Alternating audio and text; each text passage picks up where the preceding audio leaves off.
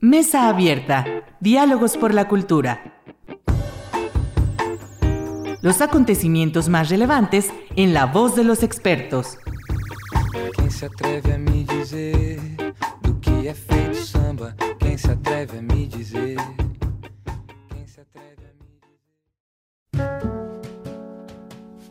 ¿Qué tal? Muy buenas tardes. Bienvenidos a su programa Mesa Abierta, Diálogos por la Cultura. Soy Irlanda Godina para Radio Universidad Autónoma de Aguascalientes. Y para la sesión de hoy vamos a hablar acerca de museos y particularmente de un museo que hace algunas, algunos días visitamos eh, justo la licenciatura de Estudios del Arte y Gestión Cultural y de ahí que motivara esta intención de invitar, por supuesto, a Violeta Tavizón, directora del museo. Bienvenida, Violeta. Muchísimas gracias por por estos, este espacio para platicar acerca del museo. Hola Irlanda, ¿qué tal? Mm, mm, yo feliz y encantada de la vida y bueno, ¿qué tal a todo el auditorio que nos ve o nos escucha? Muchísimas gracias, Violeta. Violeta, yo primero quisiera preguntarte, ¿Cómo es que tú te incorporas al área de los museos? que nos contaras un poquito sobre tu trayectoria, este, en qué espacios has trabajado, cómo surge, de hecho, tu inquietud, cómo llegas a trabajar en, los museos. Cuéntanos, por favor.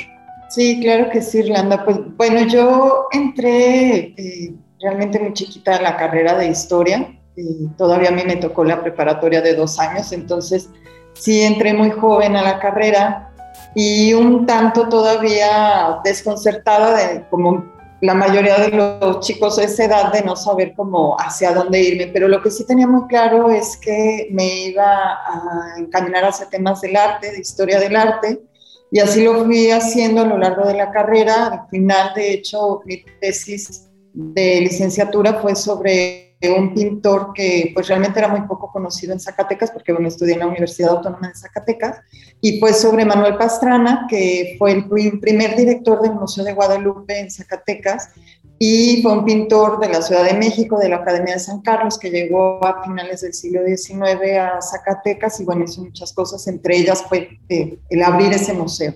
Y bueno, el destino así nos va poniendo las cosas, porque justamente yo dentro de mi tesis era el catálogo de, la obra de este artista que está dispersa por, por, muchos lados, en Zacatecas, en la Ciudad de México, pero bueno, yo solo acoté la ciudad de Zacatecas, y entre las colecciones que había estaba justamente la del Museo de Guadalupe donde él había sido director y en los noventas mm, una directora había los trámites para que el Instituto Nacional de Antropología e Historia adquiriera la colección. A la par yo ya había entrado a un diplomado en museología que se estaba dando en el Instituto Zacatecano de Cultura y bueno, ahí empecé a descubrir como todo ese campo que ofrecen los museos y que la verdad dentro de la carrera jamás nos hablaron de esa oportunidad como historiadores de poder desarrollarnos no solo en un archivo histórico, o como docentes, sino también en el campo de los museos, pues hay todo un, un, camino de acción para, para, quienes estudiamos historia como curadores, como investigadores. Y bueno, ahí fue en ese diplomado que, que descubrí el tema de la curaduría.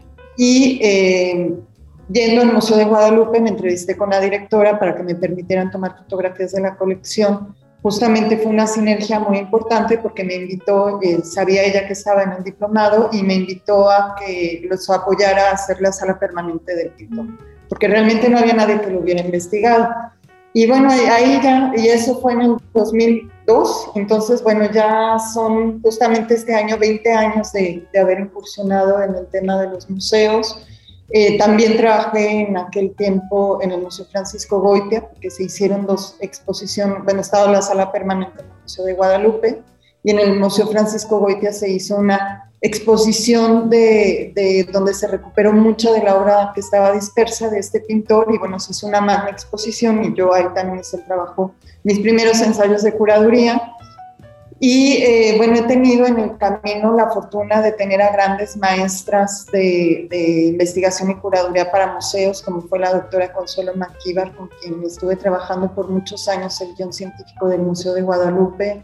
Eh, gracias a ella, pues bueno, aprendí todo, eh, la aplicación de la curaduría en la pintura y el arte virreinal, que es su especialidad y que bueno, también de alguna manera yo lo fui tomando como una expertise porque el acervo del Museo de Guadalupe es completamente virreinal. Entonces, bueno, ahí, ahí eh, pude ir aplicando como todos estos conocimientos que con diplomados y cursos que estuve tomando, pues, pues los retomé. También maestras, como decía, con la doctora Consuelo Maquiva, la maestra Eva que actualmente es directora del Museo del Carmen y somos colegas, pero también gracias a ella pues aprendí todo este tema de, de cómo hacer guiones, ¿no? Y fue una gran maestra en ese sentido, ella es museóloga.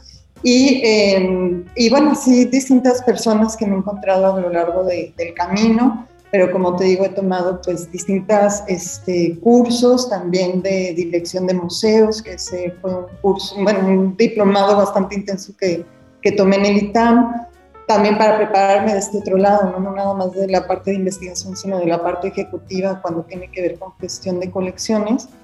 Pero bueno, han sido muchos, pues, muchos años de, de trabajo, muchas exposiciones realizadas para Zacatecas, para Aguascalientes, para otros estados e incluso colaboraciones con otros países, en este caso con Estados Unidos, con, con San Antonio y con el Museo Metropolitano en Nueva York, que fueron experiencias muy bonitas. Y em, bueno, el, el, fruto del trabajo han sido premios que se han dado por parte del Instituto del INA, los premios INA. Cada año el INA eh, da premios, otorga premios a proyectos museológicos, no solamente del Instituto, sino cualquiera puede participar. Y bueno, junto con el equipo fue acreedora dos veces este premio y una vez a, una mención honorífica. Entonces, bueno, pues son, son, son muchos años y ahora ya la vida me trae Aguascalientes, que ya casi van a ser cuatro años, el tiempo se va muy rápido y estoy más que feliz de tener por primera vez en mi carrera pues la dirección de un museo, porque me había tocado estar en los equipos, pero no la cabeza y entender esa responsabilidad que es muy grande, pues es otra cosa.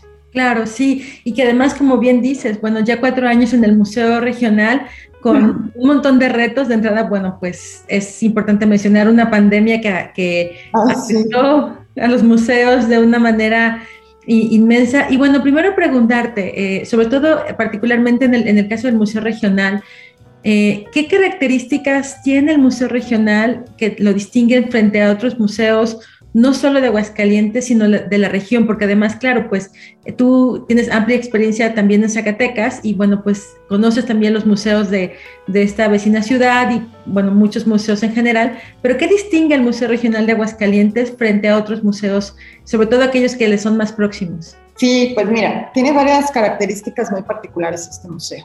En primera es eh, que estamos en un inmueble que fue una casa que se tuvo que adaptar para museo, bueno, es algo que padecen la mayoría de los museos en el país, son pocos los que se hacen exprofeso para hacer museos, pero el adaptar un museo a una casa, pues no es cosa sencilla, entonces esa es una particularidad. Sin embargo, es una gran responsabilidad el saber que estamos en no cualquier casa, sino en una casa que fue diseñada por un personaje icónico de Aguascalientes y de la región en general, que fue Refugio Reyes, y entonces eso le da como una característica muy diferente a, los otros museos. También por otro lado, el equipo, somos un equipo pequeño, pero hemos ido aprendiendo a hacer distintos trabajos. Uno puede hacer las tareas que tendrían que hacer cinco o seis personas, pero bueno, también esa capacidad de adaptación ha sido una gran fortaleza que hemos tenido como, equipo en el museo y también una característica que tiene el museo es su acervo, porque justamente con la creación del museo en 1988, a través del arquitecto García Rubalcaba, que era quien lideraba el proyecto en aquel entonces, convocó junto con, las autoridades de ese momento a la sociedad civil y religiosa para que donaran eh, objetos patrimoniales que pues habían tenido por herencias y herencias en su familia. Entonces, se fue haciendo un acervo completamente diverso, que lo tenemos dividido en distintos tipos de colecciones gracias a esa primer convocatoria y a esta primer sociedad de amigos que fundó el arquitecto. Y, gracias a eso, pues tenemos desde piezas paleontológicas, este, fotografía antigua, eh, textiles, textiles litúrgicos que donó el obispo de ese momento, y así todo un abanico de posibilidades, y digo de posibilidades porque son posibilidades cada una de estas colecciones para armar distintos tipos de exposiciones. Entonces, esa riqueza que tiene eh, patrimonial en cuanto, a, en cuanto a su acervo, este museo, es gracias a, esa particularidad en el momento histórico en el que el museo se creó y que se fundó esta sociedad donde la gente entregó sus piezas. Entonces, otros museos, en Zacatecas, en San Luis Potosí, en otros lugares, pues no tienen esta característica de que su acervo se haya hecho casi en un 100% de las donaciones de, de la sociedad civil y religiosa y eso pues siempre va a ser algo muy bonito para este museo porque es como como el que resguardamos el patrimonio de todas estas familias. Y sí, como decías, en este tiempo de pandemia, pues ninguno de los directores de los museos del mundo, aquí sí en general, nos hubiéramos imaginado que teníamos que estar pensando, como les dije aquella vez en la visita que, que tuvimos el gusto de darles, en que iba a haber una señalética especial para una pandemia. O sea, eso en 2019 jamás se nos hubiera ocurrido a nadie. Claro, sí. Y fíjate, ahorita eh, justo algo que, que, quisiera yo destacar y que tú ya ahora con respecto a la diversidad que, hay en sus colecciones, es por supuesto también la forma en que las trabajan. Y a mí, y, dado esta, esta diversidad, eh, y que es parte también de lo que tú nos comentabas en la visita, es, hay un proceso que, va incluso eh, muy sustentado en una investigación en donde buscan eh, sacar la mayor información posible que dé un contexto, por supuesto, al visitante con respecto a la pieza, a la obra que está en, exhibición. Yo quisiera preguntarte, porque además esto me parece, me, yo destaco mucho, y lo comentamos también con mis estudiantes, el, trabajo tan enriquecedor que ustedes tienen a partir de sus propias colecciones, ¿no? Que busque, que hacen uso de lo que tienen, sobre todo, ¿no? Y que tratan, desde luego, de, de contextualizar y darle, darles narrativas a estas piezas, pues para generar esto, este acercamiento. Platícanos cómo construyen ustedes una exposición con estas características que nos acabas de decir con respecto al acervo que ustedes poseen. Sí, claro que sí, Irlanda. Mira, si algo sí puedo destacar del equipo del museo, y eso sí lo presumo, es que de los 160 y tantos museos que tienen la red del instituto, somos de los muy poquitos que generamos nuestras propias exposiciones. No estamos a la espera de que nos lleguen, sino las generamos a partir de nuestras colecciones. Y sí, cada año, bueno, vamos teniendo una planeación que yo voy organizando y proponiendo. Eh, tiene que ver de pronto si hay este, algún tema en particular ese año, si se puede vincular con temas que está poniendo ICOM sobre la mesa, con algún aniversario eh, particular, por ejemplo, lo tuvimos con la escuela de la Bauhaus, ¿no? En 2019, que fue el centenario, el año pasado con, con el centenario luctuoso de López Velarde. Entonces, eh, a partir de, de, estas fechas, o simplemente de, decir, aunque no tengamos fechas, vamos a, a empezar a investigar tal colección, eh, así es como inicia el proyecto. Por ejemplo, ahorita te pongo dos, dos casos muy concretos que estamos trabajando. Uno es eh, el paleontológico, porque, bueno, uno abre como una caja de Pandora y empiezan a salir los temas y además, eh, no sé, es el universo al destino, pero empieza como a hacerse toda una cohesión en la que personas que ni siquiera tenías contempladas se van, eh, van coincidiendo a lo largo del camino. Eso es muy bonito en los proyectos. Y nos pasó con paleontología, porque, bueno, eh, la restauradora que, tenemos aquí, uno de sus expertise es justamente la restauración de, fósiles paleontológicos. Y justamente ella haciendo todo el trabajo de registro que tiene que hacerse, es un, trámite burocrático del instituto, empezó a investigar más y más, a dividir la colección entre lo que tenemos como colección eh, sin firma de Moser, que Moser fue eh, pues un connotado biólogo investigador que, que llegó a Aguascalientes en la década de los 50 que fue el primero que hizo estos descubrimientos de piezas paleontológicas. Entonces fue haciendo un catálogo aparte de las piezas firmadas por Musser. Eh, a, la vez empezó a, entrar en contacto con una investigadora que ya en 2012 había hecho un pre-guión para la sala de paleontología, la doctora Cristina, que ahora es curadora de, de un museo en Canadá. Entonces, bueno, empezó Vero a tener contacto con ella y pensamos, bueno, ¿y por qué no hacemos un catálogo y esto salió de Cristi justamente, ¿por qué no hacemos un, catálogo donde podamos ir trabajando todas las piezas de Moser? Y entonces tuvimos contacto con la, con la familia, con las nietas, y tuvimos varias videoreuniones aprovechando el tema de pandemia para podernos reunir por esta misma vía por Zoom.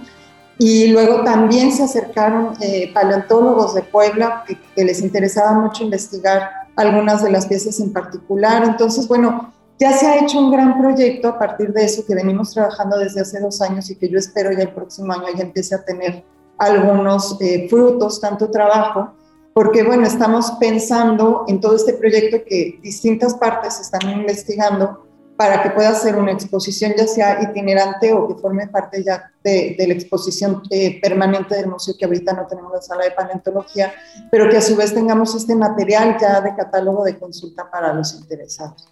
Sí, sí, y es que además eh, esto que tú, nos, que tú nos compartes, quien vaya al Museo Regional, desde luego la, intención también de esta entrevista es invitar a la gente que visite el museo, justo porque van a ver que están tan bien armadas que se muestra justamente un proceso de trabajo previo, ¿no? Un proceso de conceptualización, un proceso de investigación, como bien decías tú, un trabajo de identidad, un trabajo que incluso en el propio montaje pues permita que las piezas que se expongan, que se exponen luzcan, ¿no? Y, claro. que, y que, desde luego se muestren estos detalles, ¿no? Y que, y que no solamente se aprecie, pero que también se comunique y por supuesto que se informe, ¿no? Y en ese sentido, platícanos eh, ¿Cuáles son las eh, exposiciones que, que, actualmente están, están en el museo para que la gente pueda visitarlas? Y sé que una está por concluir, ¿cuál es la siguiente que viene? Coméntanos qué, qué, qué encontrarán las personas, las familias en general, este, y las personas que tengan el interés, porque además es importante, es un museo también muy abierto a, a distintos públicos. Entonces, ¿qué, ¿qué, pueden encontrar? ¿Qué salas están ahorita, qué exposiciones, perdón, están ahorita expuestas en sus salas? Pues bueno, tenemos nuestras eh, salas permanentes donde pueden ver las piezas de arqueología que hemos ido cambiando. Como bien dices, hemos ido enriqueciendo el contenido de los celulares para que cada quien lea lo que quiera leer, pero la intención es que se lleven mayor información o mayores ideas sobre el acervo, porque además es el único museo que exhibe piezas arqueológicas en Aguascalientes, que son piezas de, de la región. Eh, también tenemos abierta Nada más, perdón, esta semana, nada más esta semana por cuestiones de mantenimiento, esa sala en particular la vamos a tener cerrada, pero ya a partir de la próxima semana está otra vez abierta. Tenemos también la capilla, que es un espacio hermoso, único en Aguascalientes, que no se pueden perder.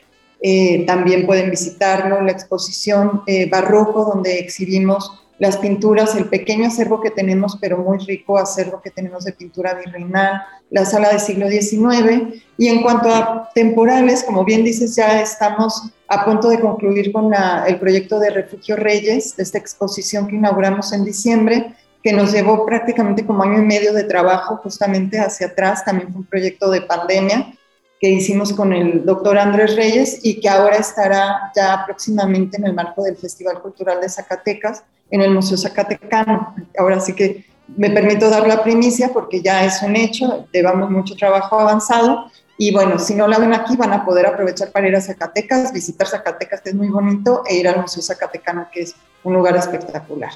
Y eh, tenemos también la exposición de 1920, una década convulsa, que es una exposición que hicimos a partir de nuestro propio acervo, que también estará ya por concluir, seguramente posteriormente después del tiempo de feria.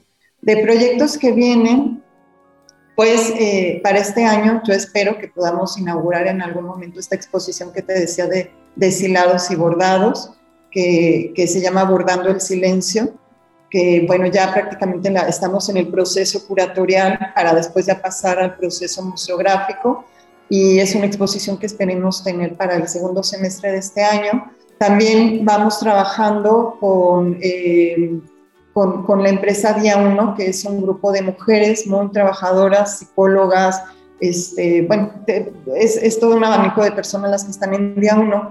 Y con ellas y la fotógrafa Olga Carrillo también estamos elaborando un proyecto que puede itinerar en los municipios y que se presente desde luego aquí en el museo en, en, en, en la temporada de vacaciones de verano, todavía no sé exactamente si hacia junio o julio, pero que se va a llamar Las ocho caras de la violencia y va a hablar justamente sobre la violencia, los tipos de violencia eh, en la mujer, ¿no? Porque de pronto, y lo platicaba con ellas, pues muchas mujeres podemos ser violentadas, pero no lo sabemos, porque no sabemos que están clasificados esos tipos de violencia.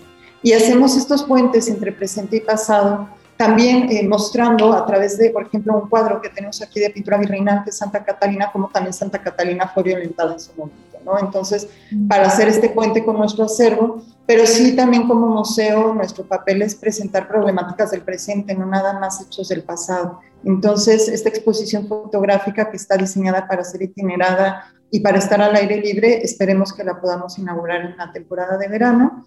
Y bueno, seguramente muchas sorpresas más que se irán sumando a lo largo del año este, en, cuanto eh, en cuanto a exposiciones. Claro, sí, sí, Violeta. Y fíjate, este, me parece muy interesante lo que mencionas en relación a hablar del presente, ¿no? Porque no puede haber historia sin presente, ¿no? Así es. Desde luego, ¿no? Y que, y que de alguna manera también eh, a través de las exposiciones se pueda dejar testimonio, ¿no?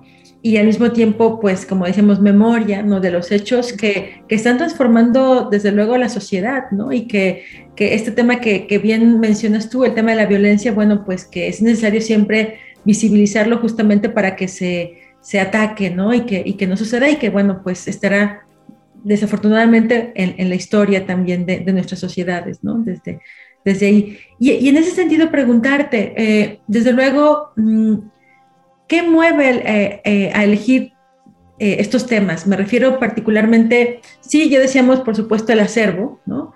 Pero también lo que identifico es que hay una intencionalidad, ¿no? Y que esa intencionalidad, pues sí, parte desde luego de la, tutela, en este caso de, quien dirige, ¿no? quien plantea estas temáticas. Y en ese sentido, preguntarte, mm, ¿qué, ¿cómo es que eliges o des, decides, ¿no? En función, qué elementos eh, mueven, por supuesto, esas iniciativas tuyas para crear esas exposiciones que muchas veces la gente que visitamos los museos, bueno, pues siempre, simplemente llegamos y vemos, pero como bien decías, ya hablabas un poco del proceso de la gestión, de, la, de vaciar la idea, pero ¿cómo llegamos a la idea para poder generar ese tipo de exposiciones? Sí, pues mire, sí, igual tiene que ver mucho que quien dirige el museo es una mujer. Probablemente serían proyectos muy diferentes si el director fuera un hombre pero yo sí me doy cuenta y, lo veo como alguien que pues recién habita en Aguascalientes desde hace casi cuatro años, digo, si bien lo conocía muy bien la ciudad y todo, no la había vivido. No sabía los números que tiene el Estado en cuanto a cuestiones de perspectiva de género, de eh, que somos pues el Estado con, con, una violencia hacia la mujer muy fuerte, eh, con abuso hacia la mujer también, niñas embarazadas, edades muy prematuras,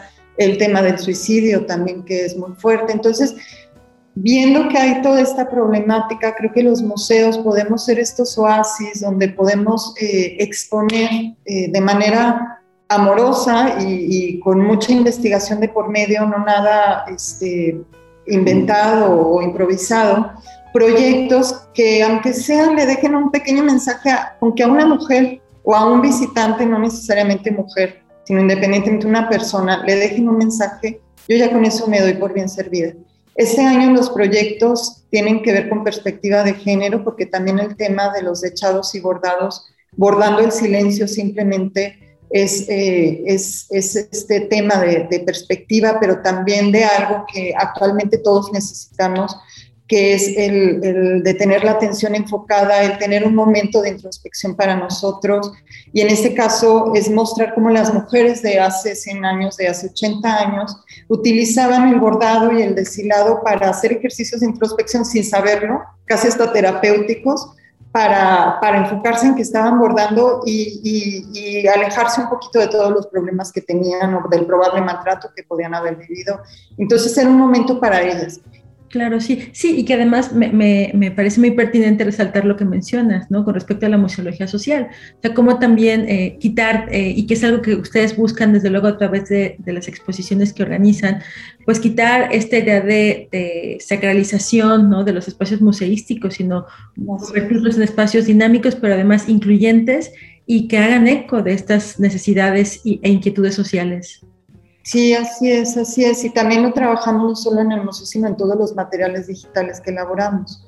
Entonces, eh, yo los invito a que entren a nuestras redes sociales en YouTube. Tenemos, en esta parte de memoria que tú dices que es muy importante, justamente eh, la cuenta de YouTube nos ha servido para ir haciendo este repositorio de videos que desde, pues justamente con el tema de pandemia hemos ido desarrollando para que ahí queden como parte de la memoria del museo, pero que también para que la gente se interese en ver entrevistas a mujeres que, que salieron adelante con el cáncer, eh, historiadores, eh, ahí también pueden ver links de programas de radio que hemos estado haciendo con Radio INA, que hablan sobre la parte de la moda, sobre eh, la nacionalidad a través de un proyecto que hicimos de banderas, o sea, hay distintos medios para un museo de poder difundirse y bueno, nosotros tratamos de atacar los más posibles.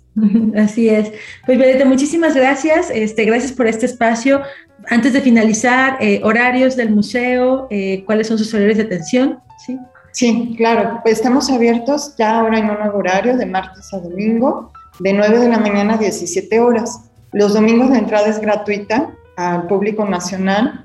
Entre semana, o sea, de martes a sábado, el museo tiene un costo de 65 pesos, pero es gratuito para alumnos y maestros con credencial, para niños menores de 13 años, adultos mayores de 60, personas con discapacidad y para aquellos que quieran hacer una visita especial y que no cumplan con estos requisitos, nada más tienen que hacer un oficio y con todo gusto también les damos el acceso, porque eh, tenemos que, que abrir el museo para cualquier tipo de público.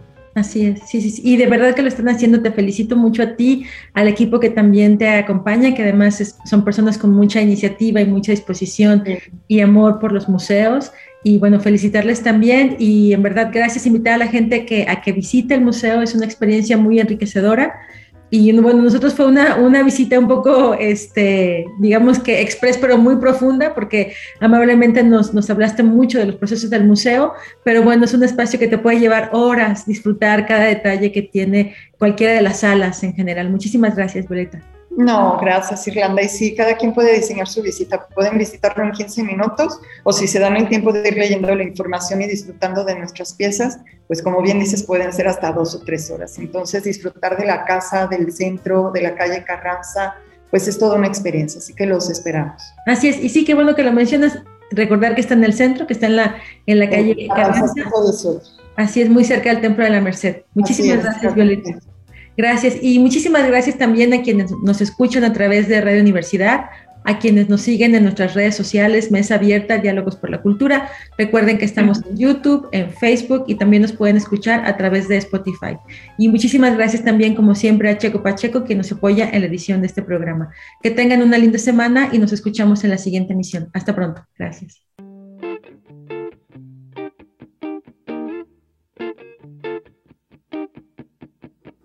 Mesa Abierta. Diálogos por la Cultura. Nos escuchamos en la próxima emisión. Quem se atreve a me dizer do que é feito samba? Quem se atreve a me dizer?